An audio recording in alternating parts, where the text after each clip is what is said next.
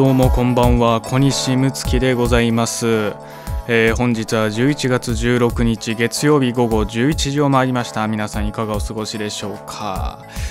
いやー僕がですね今日ここに到着したのが20分前ぐらいですかね。いやー危なかった。本当に。ご迷惑をおかけしました。いやもうあのーまあなんて言ったらいいのかすごい説明が難しいんですけどなんだろうな、まあ一言で言うなら、まあ、寝てて。いやぐっすり寝てた。もうねはあの8時ぐらいにねご飯を食べてでまあちょっとすごい疲れてたんでまあなんか9時前ぐらいにちょっと30分だけ寝てから向かおうかなっていうのでそう布団入ったらね10時10時過ぎになっててもうまあ10時にここ入ってあの今日はねやる予定だったんですけどもああやばいってなってすぐ連絡してねこう機材を詰め込んで自転車をすっ飛ばしてくれというスリル満点の 走り出しでした。いやー焦った何より焦ったのがあのやっべってなってこうパッと携帯見たらあの二度寝ワークスの2人から何の連絡も来てないっていう。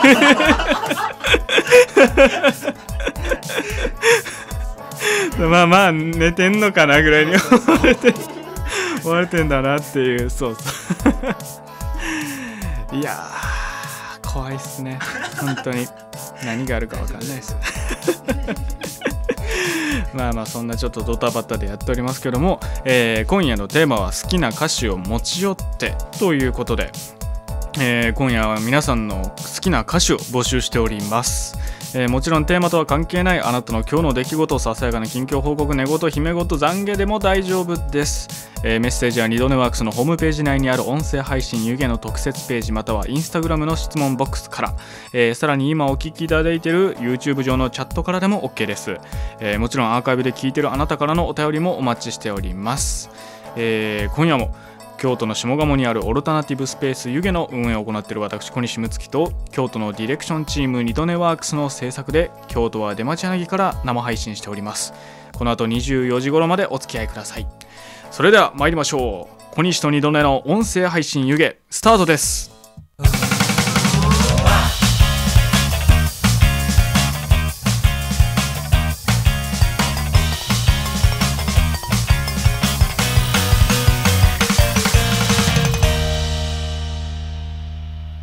あのー京都の Y 祇園という場所で湯気のポップアップというか、えー湯気セレクトの湯気ディレクションの展示がちょうど今京都でやっておりまして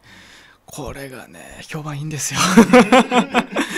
いや本当に多くの方に来ていただいててもうありがたいなって思ってるんですけどまあ僕もね普通にあの Y 祇園のスタッフとしてもあの働いたりとかもしているので普通にまああの在廊兼、まあ、スタッフとして働いたりしていてまあ結構11月はこの展示があるっていうので Y 祇園にいることが多いんですけどあのー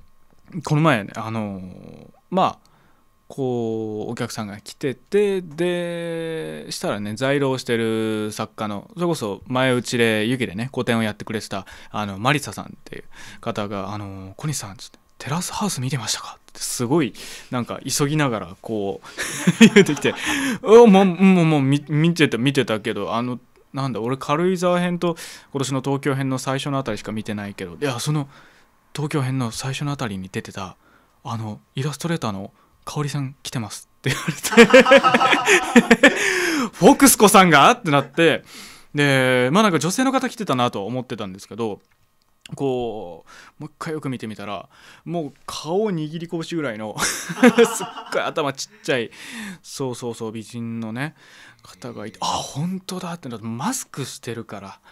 顔半分でよくマリサさんも気づいたなって僕びっくりしたんですけど来ていてうわ本当だってのでそうそうそうそういやマリサさんがあのイラストレーターの方ですか？って聞いて「あそうです渡辺香織です」って答えてくださったみたいでそうそう僕も全然気づかなかったんですけどそれでまあなんか一緒にこう来てた方となんかちょっとお茶でもしていくみたいな言うのであなんかこの辺コーヒーとか飲める？ちょっと休憩できる場所ありますか？みたいな言われてまあワイギオンの近くででもどこだこの近くだったらあのエレファントファクトリーコーヒーっていう京都のねあのバルっていうのがね河原町にあるんですけどまあ金持ちが金持ちのために作ったようなあの商業施設で。本当にねまあ高い店というかまあ本当にちょっと高品質なね、えー、お店がたくさん入って、まあ、そこにでっかい無印とかもあったりとかね、えー、2フォロアもう地下ぶち抜いたあの丸善があったりとかしてまあ普通のお買い物とかでもねみんなちょこちょこ京都の人は行くような場所なんだけどそこのちょうど裏のの細い路地のところにあるエレファントファクトリーコーヒーってところが僕的には京都で一番コーヒーが美味しいかなと思ってるところで。で、まあ、そこも雰囲気もいいし美味しいところですよっていうのとあとでもその日なんかその場で調べたら定休日でででもちょっとなんかこう軽く甘いもんでもって言ってたんであのサラサあの花麹店を紹介してでそっちにあのあじゃあそっち行きますっつってこうやってねあのもうサラサもあれです何店舗か京都にありますよね。えー、あのなんだろうなケーキとかクッキーとか焼き菓子とかも出しながらコーヒー屋さんやってるとこなんですけどご飯も割としっかり食べれて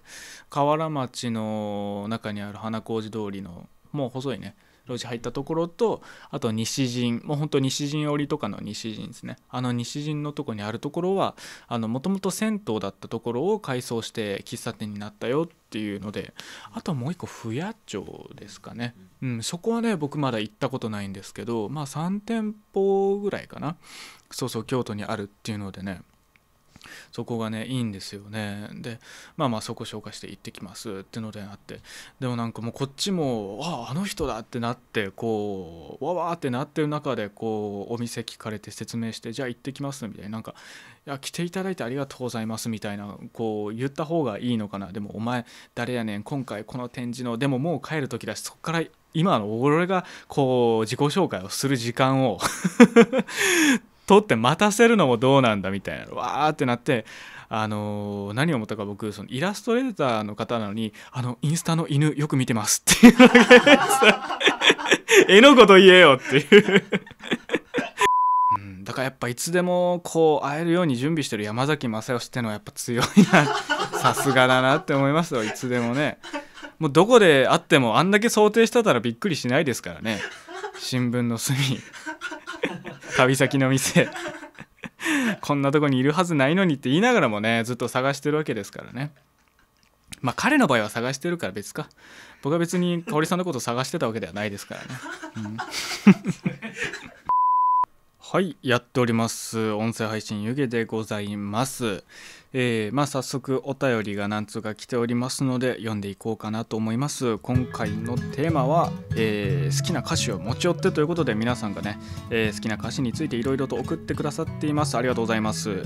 え早速いきましょう。ラジオネーム、え南風ニーナさんですね。ありがとうございます、えメッセージ、え2回目の投稿です。ありがとうございます、え同じテーマでたまたまあまたまた送ってしまいました、えアーバンギャルドさんのカミングアウトの歌詞が、えー、とても現代社会を表現していてしびれたので紹介させてくださいとのことですね。下に書いてあるのがこれが歌詞でしょうかね、えー、そうよあなたが世界を滅ぼすの流行り病と銃と SNS で女に男。えー、白黒黄色になれないあなた嘲笑うように、えー、メイクすればいい顔も人生もあなたがあなたを、えー、あなたにできず誰があなたを救うのという歌詞ですね。確かになんか流行り病っていうのを聞くとねなんかちょっとやっぱ今コロナっていうのも重なってねあなんか今っぽいなみたいなことをね考えちゃうかもしれないですね。このカミングアウトっていうタイトルも、えー、まあカタカナなんですけど神。最初のカミングアウトの神のとこだけ神様の神という漢字になってるんですね。えー、もう一ついきましょう、えー、ペンネーム痛そうな顔。いいペンネームですね。ペンネーム痛そうな顔さんですね。ありがとうございます。こんばんは。痛そうな顔です。初めてメールさせていただきます、えー、私の好きな歌詞は電気グルーブ×スチャダラパーの、えー、滝 VS 兄に出てくる実家の床からフランしたい。というところです。むちゃむちゃ語呂がいいし街とか歩きながら不意に言いたくなる。さようなら。という お便りでした。これあれだよね。滝 VS 兄と兄 VS 滝みたいななんかねコラボアルバムにこう1曲ずつ入ってるんですよね。確か。ね実家の床からフランしたい確かねこれもなんか友達がねあのカラオケでね一回ね歌ってたと思うんですよね。そうそうそう。もう本当に意味不明の言葉の羅列みたいな節約してるやつは大体友達。見るからに体脂肪率が高そうな昭和の高校球児。いやすごいな。へえいやなんかねあのー、このねなんか変な歌詞で言うとなんか電気グルーヴのなんだっけなんとか色のソファー真紅色のソファーだっけな。なんかあんねいや出てこないな。なんとかのソファーだったと思うんだよな。あれもねほんとひたすらに意味わかんないね言葉を羅列していくっていう曲で。不意に歌詞見た時ねあそうエンジのソファーエンジのソファーですね。あれもね怖くなったんだよな。そうそう女の下着で旅に出て真夏のビーチに眠りこけ背中をかきむしるっていう。もう意味が分かんないよね。こうでサビに入る前に怖い怖い怖い怖いっていうね。なんか愛の手みたいなのがね入るんですよね。そうそうモナリザのポーズで待ち構えまんまと騙して飛びかかるもぎたてきゅうりにかじりつき実家に火を放つっていう。もうね意味わかんないよね。でまあこれソングライターピエール滝って書かれてるからまあそういうことだったのかなってえー、インスタの方からもコメントとかメッセージ来ております。えー、NEEGI9230 これあれですね。バレーボーイズのネギさんからですね。ありがとうございます。えー、君のおっぱいは世界一。スピッツのおっぱいからですね。スピッツおっぱいって曲あることは知ってたけどあんま曲として覚えてないですね。あそうですね。おっぱいって検索に入れちゃうともう。先にスピッツ入れちゃうと入れないとすごいいかがわしい予想が出てきちゃいますね、えー、痛みのない時間が来て涙を舐め合った。えー、僕は君の体中にな泥を塗りたくった、えー、君のおっぱいは世界一。もうこれ以上の喜び生きることの喜びなんか入れない。明日もここで君と会えたらいいな。えー、もうじゃあ本当にこの君のおっぱいは世界一ってところ以外は割ともうスピッツらしい抽象的なこう描写でずっと進んでいくって感じだ感じなんですね。へえだから本当にここ以外ラブソングって感じですね。やっと分かり合えた気がしたとかからもう普通に始まって彼女にドローン塗りたくったってもなんかちょっとスピッツっぽい感じの表現ですよね。へえもうほんとサビのこの繰り返しのところ以外ここ変えたら普通のラブソングになりますよね。あの僕がねその好きなバンドで北海道出身のシュリスペイロフっていうバンドがいるんですけどそのシュリスペイロフのねえー、っと何だったっけ「あまり風」「あまり風」っていうあの曲があるんですけどそれがね僕すごい好きでまああの曲自体もあのそうひらがなでね「あまり風」っていうそうそうそうそれですね。それはねすごいいい歌詞ででまあこのね淡々としたサビもねはっきりあるのかないのかって感じの静かな曲なんだけどあのねなんかすごいセンチメンタルでこう落ち込んでるのかまあなんかちょっとこう物受けに過ごしているのかっていうあんましねもう状況とか描写もあの明記されてないほんと心象だけ書かれていくような歌詞なんだけどあのサビというかまあ中盤のところであの現実ではいつか触った小さな胸をあの子は気にしてたけど柔らくて柔らかくて温かい。っていう。ので僕だって気づいたこの場所が世界の全てだって。僕たちは話したこの場所から世界は広がっていくみたいな。そうそうそうところがあって。だ要はこの曲あの初めておっぱいを触った時の感覚の 話らしくて。だからすごい思春期の時とかにすごいこう小さなことに落ち込んだりとか途方もない不安にくるまれていたけどなんかあの初めておっぱいを触った時のなんかすごいいい世界がここに広がってたんだみたいな。こんないいものあるんだって感動した時の感覚を歌詞にしたっていうのをなんかライブの MC でボーカルギターの宮本さんが言ってて。そうそういい曲だなと思ってね。でも別にそのそういうフレーズがあるだけでなんかね全然なんかいやらしい歌詞だったりするわけでもなくてまあそれこそスピッツのもそうですよね。そうそうそう。そのねバランスみたいなのがねすごい好きなんですよね。えー、ネギさんからもう一つ来ております、えー、スピッツの猫になりたいから猫になりたいのところです。ね これはアルバムどういうでしたっけ？猫になりたいってやつですよね。ああそうだそうだ。そうそう。これもでもいい曲ですよね。これは結構僕もね聞いてたな。シチリアの浜辺の絵描きによく似て 砂ぼこにまみれて歩く季節街は季節を街は季節を嫌ってるっていいですね。作られた安らぎを捨てて猫になりたい君の腕の中。へえだから猫になりたい言葉いらない消えないように傷つけてあげるよ。ってのもなんかちょっと草のマスムネっぽいようなちょっと色っぽい歌詞ですね。いやいいですね。ほんとこの割と最初の方ですよね。この時期まあ最近のも全然あるか。なんかちょっとやっぱなんかスケベな感じの歌詞とかいいですよね。僕はスピッツだとあの「三日月ロックその3」あれがねすごい好きでほんとなんか企画版っぽいね。あのー、アルバムのオルタナか。ひらがなでオルタナって書いてあるね。あのアルバムに入ってるやつなんでなんかねちょっともう普通のオリジナルアルバムとはちょっと違うカバー曲とかも何曲入ってるね。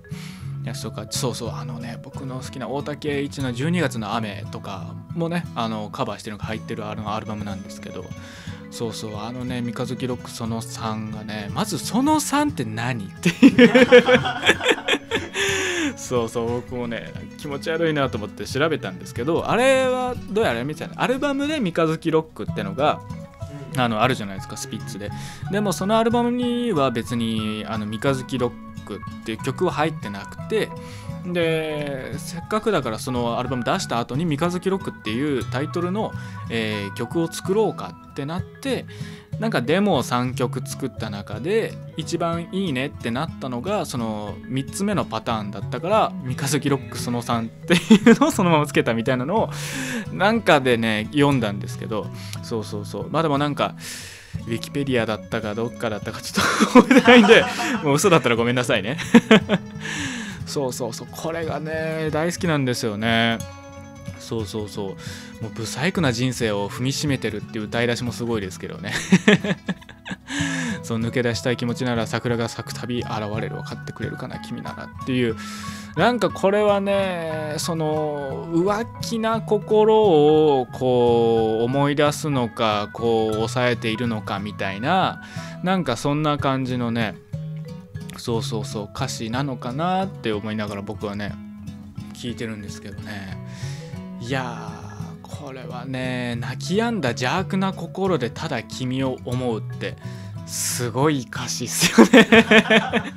もうまさに僕の中ではまさにスピッツっぽいなってねずっと思ってて。そうそうそう待ちわびてシュールな頭でただ君を思うってね2番の方ではなるけどいやいいっすよね。色あせないドキドキが形だけ変わっていくのだ。次いつ会えるかなっていうのもね。だからこれもなんかそのよそ見なこう心はみたいなことを言ってるからまあ仮にそういうちょっと浮気な心がねこう浮ついてる曲なのだとしたらこの「君」っていうのがそのどっちに当たるのかなみたいなのもねなんか聞いてていいんですよね。さてさて、えー、たくさんのお便りまだまだ来ておりますが一旦こんな感じで。なんだろうな僕はねやっぱりねあの奥田民生好きで、うん、まあねほんと昔からもずっと言ってるんですけどなんかねよく友達とね話すんですよ。そのどの曲の君と僕の関係性が一番素敵かみたいな。そうそう。それの中で僕の中でねあのもうトップがもう奥田民生のマシュマロ。ああもうあれがね大好きでそうそうもう曲はもうねベンチャーズのねパロディみたいな感じの曲なんだけどもあれがねいい歌詞なんですよね。そうそうそうそうそう。もうこのなんかねちょっとズボラなこう僕ってのがいてでそれに対して何も気にせず接してくれる君っていうのがいるんです。雨降りでも気にしない。っっていう遅れても気にしない笑われても気にしないっていうもう後ろ前も気にしないとかひげ伸びても気にしないみたいなことをずっと羅列していってで「君は仏様のよう荒野に咲く花のよう」でで君はまるで海の言う遥かなる太平洋とかね佇まいは母のよう悟りきっているかのようっていう君の描写は本当にそれをこうこんなだらしないちょっと間抜けな僕でそれを全部受け入れてくれる君っていうのをずっと繰り返していくっていう歌詞で。そうそうそう。でもねこの凡人凡人には分かるまい。その点この僕には分かるよっていう。その君のね魅力を分かってるのはもう僕だけだよっていう変な自信がある僕っていうのとこのねその最後のこのところがねすごい好きで「あの君のスカートの模様を部屋の壁紙にしよう君に口出しは無用ただ静かに見ていよう君と共に入れるよう日々努力し続けよう」っていうこうサビでまあ締めのとこに入るんですけどこれがねいいんですよね。だからもうちょっとだらしない僕がいて全部受け入れてくれる君がいるでもちろんその君の良さ分かってるのはもう僕しか僕が一番分かってるよっていう 変な偏った愛情もあって。で、まあ、そんなだらしない僕っていうまあこうズボラな僕だけどこう君と共に入れるよう日々努力し続けようっていうこんなだらしないこうズボラな男だけどこうこのその君っていう存在と一緒に入れるためいるためだったらもう毎日どんなことも頑張れるよっていうことをね最後にちょんと添えてこう終わるってのがねかっこいいんですよね。今回も一曲、えー流させていただこうかなと思います。えー花柄ランタンさんで「パーティーは始まったばかり」という曲がもうそろそろ始まるということでなんかお願いします 僕が今のような、えーコールをしたら曲が流れるというシステムでラジオをやらせていただいておりますのでね、えー僕が花柄ランタンはパティ始まったばかりとねもう一度言わせていただきますよ。それでは皆さんね今ので心の準備バッチリできましたと思うのでねもう歌詞を聴きながらお聴きください。それではお聴きください。花柄ランタンでパーティーは始まったばかり。週が夜のパーティー。久しぶり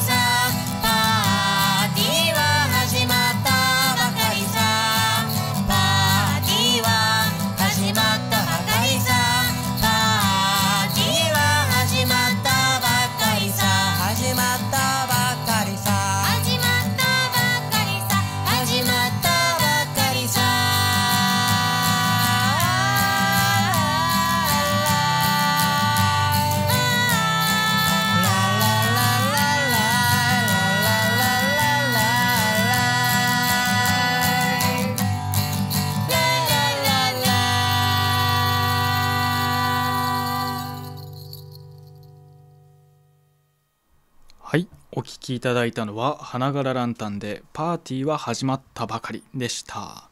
えー花柄ランタンさんはまあ CM でもご存知っていう感じですよね。曲もまだ、えー何回か流せていただきましたけども、えー大阪府堺市在住の音楽デュオ、えーギター1本歌声2つの2人組の最小編成バンドでございます、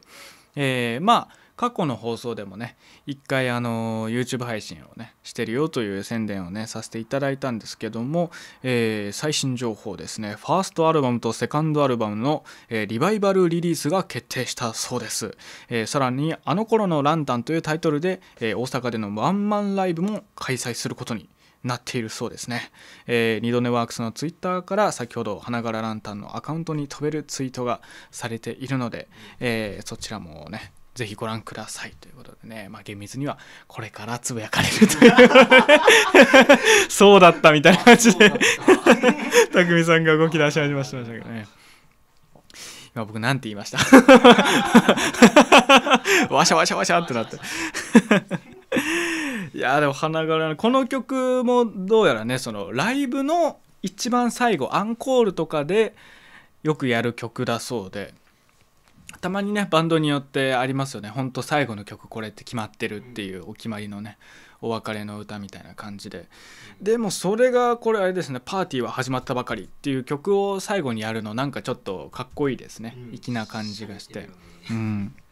花柄ランタンさんはね僕があれですね M 字カっていうレンタサイクル屋さんで働いてた時に存在知りましてあの時あの「風のサニー」っていう曲がねすごい好きでねよく聴いてたんですよね。だからもうめちゃめちゃまあ今流れてた曲はそんなにこう関西弁っていう歌詞じゃなかったですけどもう「風のサニー」はもうバキバキの関西弁ですよね。そうそうそう。もうあのサビのところがねこう「せやかてせやかて風のように」っていうサニーが走っとってんもんっていうのがねいいんですよね「せやかってせやかって風のように」っていうね。あさ風のように。あでもそれハモリっすね。あハモリそう。か風のようにと風のようにね。上と下でね。そうそうそうそうさサニーが走っとってもんっていうね。あれがねなんか可愛いんですよね。あの方言の感じと跳ねた感じのメロディーがね。そうそうそう。いやでも僕もちょっとライブでね一回もね聞いたことがないんでちょっとぜひね行ってみたいですね。花柄ランタンさんね。えーまあまあそんな感じで花柄ランタンさんの、えーライブやアルバムリリース皆さんお楽しみにということでね、えーありがとうございます。もうライブまあ引き続きえーあれですね歌詞の話をいろいろガタガタガタと入れておりますけども 大丈夫ですよ、えーしていくんですけどね。あのまあそれこそライブの最後のこう曲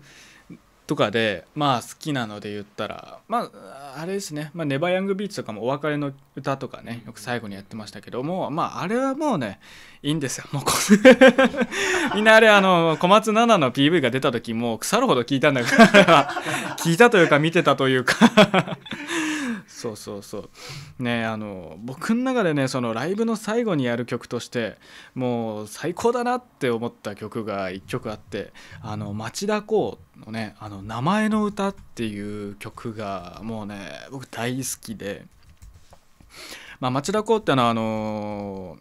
小説家兼、まあ、パンクロックミュージシャンというか「まあ、犬」っていうねバンドで「飯食うな」っていうもう有名な本当日本の名盤ベスト100選とかこう言ったらもう必ず入ってくる黄色いバッグにモノクロで不機嫌な眉毛の濃い男がこっちを睨みつけてるあのジャケット。もうあのねあのボーカルやってた、えー、町田町蔵元町田町蔵ですね、えー、現町田光ですね。もう彼のね曲のねまあソロで今やったりとかあのまあ別のバンドをね今やってるんですけどライブの最後にねよくやってる曲っていうのが一時期あってそれが名前の歌ってやつなんですけどもうね歌詞が、まあ、あるようなないようなって感じでまあもうライブによってちょこちょこ変わったりするんですけど僕が持ってるライブ版のやつとかでもねちゃんとあの歌詞カードがあってそれがね「ああ高橋横山木下佐藤小林長谷川朝倉ああ 村山長谷川東村、えー、草壁内藤吉原、えー、上迫みたいな。ずっとそれで来るんですよ。でもメロディーとしても「あー高橋 横山 木下」って感じでずっとずっと「あー誰誰誰誰」っていうのをずっと繰り返していくっていう名字をひたすらひたすらこう重ねて もう最後の方に「皆さんありがとう。今度も会おうね。今夜はさよなら」っていうのをメロディーに乗せて言うっていう。もう途中でねなんかこう演説みたいな感じで「テレレレテレレテ」っていうのでまあなんか感想みたいなのが入ったら「渡辺大谷辻元中澤」っていう感じで 語りみたいな感じで名字の羅列が入るんだけど 全部同じなの。よそのでもまあちゃんと名字のかぶりとかもなく。だからね俺もねその音源聞いた時にねあの小西探したんだけどなくてちょっとね寂しかった。ね そうそうそう。東村とかあんましメジャーでもない名字もあるんですよね。これこれ自分の名字呼ばれたら嬉しいだろうなっていうね。なんか僕もねあの町田光のライブもタクタクでね、えー、来てた時のやつ行ったんですけどその時はねもうこの曲やってなかったんでちょっと生ではね聴けてなくて本当ライブ版の音源でしか、えー、知らないんですけどね。もしこれでね町田光のライブ行って名前の歌やってこう小西とかできたら「はい!」ってこう言っちゃいそうな 卒業式みたいな。いやこれ嬉しいだろうな言われたらね。ラジオネームちひろマンからのお便りですね。ありがとうございます。えー、初めましての方はじめまして、えー、音声配信湯気の第8回おめでとうございます。そんなキリのいい数字でもない。だいたい10回とかね。50とか100とかでね言うやつな気がしますけど。まあありがとうございます、えー、メールですね、えいよいよ寒くなってきましたね、え調べたところ、え今日は11月16日は録音文化の日ということで、えー、1878年に日本で初めて録音と再生が行われた日らしいですよ。えー、150年近くも昔から録音の歴史が続いていると思うとラジオ好きとしては感慨深いです。録音最高! あんまそこのね感覚じゃないの。録音最高ってその映画録音みたいなのがあったみたいな。えー、あと誕生日おめでとう小島よしおと最後という 締めの言葉を添えてありますけどね。小島よしおと最後は誕生日今日なんですね。おめでとうございます。サエコの顔もう思い出せないよね。小島よしおはねまあ YouTube でちょっと成功してますけどねさえこいたな。あいましたね。懐かしいな。もう何の番組に出てたのかもね。僕ちょっともう曖昧なぐらいですけどね。いたな。おめでとうございますさえこさん。小島よしおもね、えーおめでとうございます、えー頑張ってください、えー次のお便りいきましょう。えーラジオネームヘビに砂ありがとうございますえーっとメッセージ。今日のテーマは好きな歌詞ということですが、えー私はここ数年ラップにハマっております、えーラップの歌詞は韻を踏んだり掛け言葉のような遊びがあってとても面白いからです、えーラッパーのクレバさんの「タンポポ」という曲で、えーフィーチャリングされているゾーンさんの、えー庶民的な、えー歌詞が好きなので小西さんもぜひ声に出して読んでみてください。えー美女のモデルとかリゾートホテルより味噌と米ありゃ理想と呼べる。あー本当だ、えーどうでしたか？気持ちよさが伝わりましたか？これちょっともう一回。美女のモデルとリゾートホテルより味噌と米ありゃ理想と呼べる。美女とモデルが味噌と米なんですよね。リゾートホテルが理想と呼べるなん確かにこれはちょっと、えー気持ちいいですね。火を灯せ希望の炎心臓の奥炊くのはいいより緊張の方へえ生活紡ぐ名作を生む。あーでも確かに僕ねあんまりそういうラップとかあのヒップホップ系とかをねあんまし普段聞かないんですけどなんかこうやってちょっと口に出して読んでみるとなんか気持ちいいですね。うん。なるほどな。そうかそあそれでねなんかみんなちょっと真似してねこう言ってみたりみたいな感じにするのなんかちょっと分かりますねこれね、えー気持ちよさ伝わりましたか？というね。確かにこれは分かりますね、えーこんな風に記憶に残るフレーズなどをラップ界ではパンチラインと言います、えー私もパンチラインを思いついたので、え発表します、えパンチラインより気になる女の子のパンティーラインいかがでしたか？こんなパンチラインバカバカしいし勘違いハラハラしいですね。というね。えーやかましいやつが今週もやってきました。本当に。もうねこれ完全にねパンパンチラインとパンティーラインを言いたいというよりもバカバカしいし勘違いハラハラしいっていうそのあたりを言いたかっただけだろうなっていう。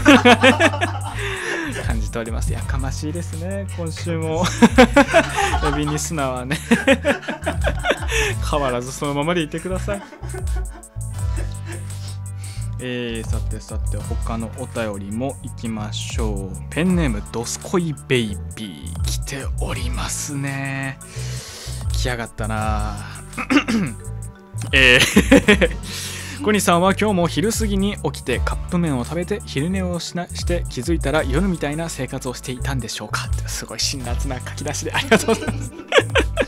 だらしない小西さんには僕の好きな曲をの歌詞をこっそり教えます。噛まずに読み上げてくださいね。あこれももう早口言葉ですね。好きな歌詞とは言ってますけども。えー、いきます。えー青は愛よりいでし入れて愛より青し君は空より綺麗で少し照れた表情必死で隠しこの思い伝えたい。赤パ赤カピバラ青カピバラキカ 長いなまずこれ。ちょっと最初からいきますよ。えー青は愛より入れて愛よりも青し君は空より綺麗で少し照れた表情を必死で隠しこの思い伝えたい。赤カピバラ青カピバラカピバラ何度だって伝えたい。赤カマキリ青カマキリキカマキリおーいえ。もう長いので3回言いませんよ作詞作曲はもちろんドスコイベイビーです。っても曲は俺次第だろこれ読むの。作詞ならわかるけど、えーいい曲でしょ？それではまた皆さん、えーお元気でというねメールでしたけど。カピバラの色のバリエーションの方が気持ち悪いですね。カマキリ3色あるより。カピバラ3色の方が嫌ですね。赤カマキリ青カマキリ黄カマキリいやまだなんかちょっとね想像つきますけどね。あのサイズの獣がこう黄色なのってちょっとゾッとしますもんね。青色の獣も見たことないしね。鳥とかだったらいるけど。赤色。いや原色の獣っていないですね。ねえ。鳥とかは割と青とか赤とかまあ黄色もいるけど。ねもう哺乳類で原色のやつらっていんのかな？多分存在しないんじゃないかな。だこれも多分まあなんか青いバラ開発するみたいな感じでね。遺伝子組み換えでもし赤カピバラなんか生まれた日にはもうねもうノーベル賞もんですよね。のもうノーベル賞のどのどの賞に分類されるのかも僕もよく分かんないですけどね。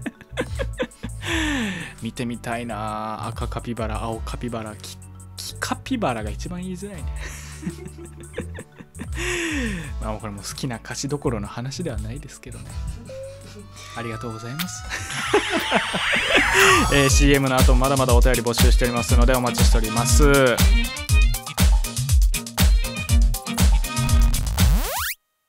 まあちょっとね、えー今週もコーナーの方行こうかなと思います。それでは、えー参りましょう。あれお願いします。先日のあれ。はいこのコーナーは私小西睦月が先日見たり聞いたり読んだり足を運んだりしたあれについて話すあれでございます、えー今日紹介するあれは？ドライブインダルマという場所でございます、えーここはまあイベントだったりまあではなくてですね本当にまあ、えー建物というかお店の名前というか何と言ったらいいのかねすごい難しいんですけどあの京都のですね、えー京丹後付近まあ本当に北の方ですねそちらの方にあるまあ何なんだろうな本当まあドライブインなんですけどぜひねあのドライブインだるまで検索して画像をね見てみてほしい。あのもう本当に今車を止めてちょっとご飯が、えー食べれたりするような、えー軽食屋と何ていうのかなゲームセンター的なスペースがあるんですけどそこがまたねあのーいろいろありましてもうまず入ったら正面にあるのがもううどんの自販機。なんですよう。どんラーメンのうどんとラーメンの自販機でなんて本当にね写真でああこんなん今もまだあるんだって250円であのーもうインスタントラーメンみたいなのがカップ麺じゃないですよ。本当に、えー茹でてこうスープを入れたもうやつがこうプラスチックのね安い器に入ってそれがぐーんとねあったかいやつが出てくるんですよ。でそれもねそのなかなか見ないやつで250円入れてもう1個ボタンをピッて押したらあの下のねこう出てくるところに器がポンと出てきてそこにこう麺がねボンとこう落ちてきて具が落ちてきてお湯がねそれにこうダーッとかかってカップを傾けてその湯切りみたいなのをすんのよ。その隙間から覗いてると。で23回湯切りをしてしたらスープがダーッと出てきてでこう手前の方にスライドして出てくるっていうのであのーもうねカップを傾けて湯切りしてるもんだからもうチャーシューネギがすっごい右に寄ってる。もうなんかそのねチープな感じがねたまんないんですよね。で食べてみたらほんと驚きしっかり250円の味がするんですよね。なんともね切なくなるんですよね。これがねまたいいんですよ。きつねうどんと天ぷらうどんとラーメンで。本当にね懐かしい懐かしいとかいうレベルじゃないなもう本当当時これがあのたくさんあった世代とか時代を僕らも全然知らないぐらいのやつなんでなんかそのノスタルジックな雰囲気だけをねこうちょっとあもう感じられるっていう本当懐かしい世代の人たちは懐かしくてたまらないんだろうなっていう、えーそういう自販機に、まあ、瓶のコーラの自販機もありますし、まあ、もちろんあのカップヌードルの自販機もあってであのーハンバーガーの自販機とかもあるんですよ。もう200円で食べれるもうピッと押したら自販機の中でチンしてくれてもう紙のちっちゃいねもうチョコエッグ2個分ぐらいのサイズのもう紙のね 箱に入ってるちっちゃいハンバーガーがねこう出てきてる出てくるんですよ。で、まあ、それもね僕が行った時はちょうど全部売り切れになってて会場にいた人はねあのあれなんですよ。もう1個食べててあの人のが最後だったのかなってすごいね気になったんですけどそうそうそうちょっとまた行かないとなっていう。あとあれですねロッテグリーンガムの自販機とかもありましたね。本当にあの板ガム最近そんなコンビニにも置いてないじゃないですか。ブルーベリーのやつとかねクールのやつとかね。そうそうそうあの自販機とかもあったりしてね本当懐かしい感じの自販機があるのと同時にまあ横のサイドとかに行くとアーケードのゲーム機があるんですよ。本当にまあそのザ・ゲーム機というかあの X メンでクイックシルバーが最初に出てくるところ。みたいな。クイックシルバーがね地下で一人で卓球をねこう打ち合ってるところね。こうあそこみたいな感じのでっかいあのアーケード機があってパックマンとかテトリスとかああいうのがねやれるようになってるんですよ。あとメタルスラッグの2と5がありましたね。あともう脱衣麻雀みたいなやつとかギャルゲーみたいなやつも本当あのアーケード機でそうそう置いてたりとかしてあれほんとねいい場所だったなってねなりますね。ちょっともしまあ本当車とかじゃないとね行けるような場所じゃないのでなかなかね気軽に行ってみてくださいで行ってみようで行けるような場所ではないんですけどちょっともしねあっちの方まで行く予定がある方はねドライブインだるまちょっとわざわざ足を伸ばして行ってみる価値はあるんじゃないでしょうか。ということでね京都観光の際はあんまりかぶんない場所ドライブインだるまおすすめします。さてさてそんな感じで、えー今週は行きましたね。えー、じゃああちょっともうもう乾燥した気分です。頑張ったっていう、えーということで、えー今夜は小西と二度寝と音声配信。おい。よいしょ。もうちょっとコーヒー飲みますね。口がパサパサでも今夜も小西といやーおいしょ。小西と二度寝の音声配信湯気はカーリンセットフリー、えー花柄ランタン三ゼウ通り浅田匠一服コーヒーキラジオ坪井を添えて台風クラブヨーロッパ企画のブロードウェイラジオの協力で京都は出町柳からお送りしましたいやー今日は寝起きの放送っていう感じが プンプン出るいや本当に申し訳ないです。いやまたまたね、えー次回は2週間後ということになりますのでね、えー今夜もたくさんのお便りありがとうございました、えーこの番組は二度寝ワークスの YouTube チャンネルで過去の配信が全て公開されておりますのでよければぜひ全部ねもう一回聞き直してやってください。えーそして今回は11月30日、えー次回ですね。次回は11月30日月曜日同じく23時からの生放送を予定しております。そちらもぜひ皆さん生で聞いてくれることを祈っております。もちろんアーカイブでもね、えー何回でも何回でも聞いて高評価。グッドボタンを、えー通知ボタンもね押していただいてしっかりと生放送を聞いていただけるととってもありがたいですいやーあれですね寝起きで1時間喋るってこう喉がガサガサになるもんですね。全然喉が開いてないからもう。いやいやいや。いやーもう最近ね本当に忙しくて、ね、本当に。バタついておりますけどね。まあ本当次回のね放送の時とか落ち着いてるんでね。またゆっくりちょっといろんなところのね悪口を言ったりとかしていこうかなと思いますいやいやいやいや。ちょっとあったかい布団に入って僕はもう寝ますよ。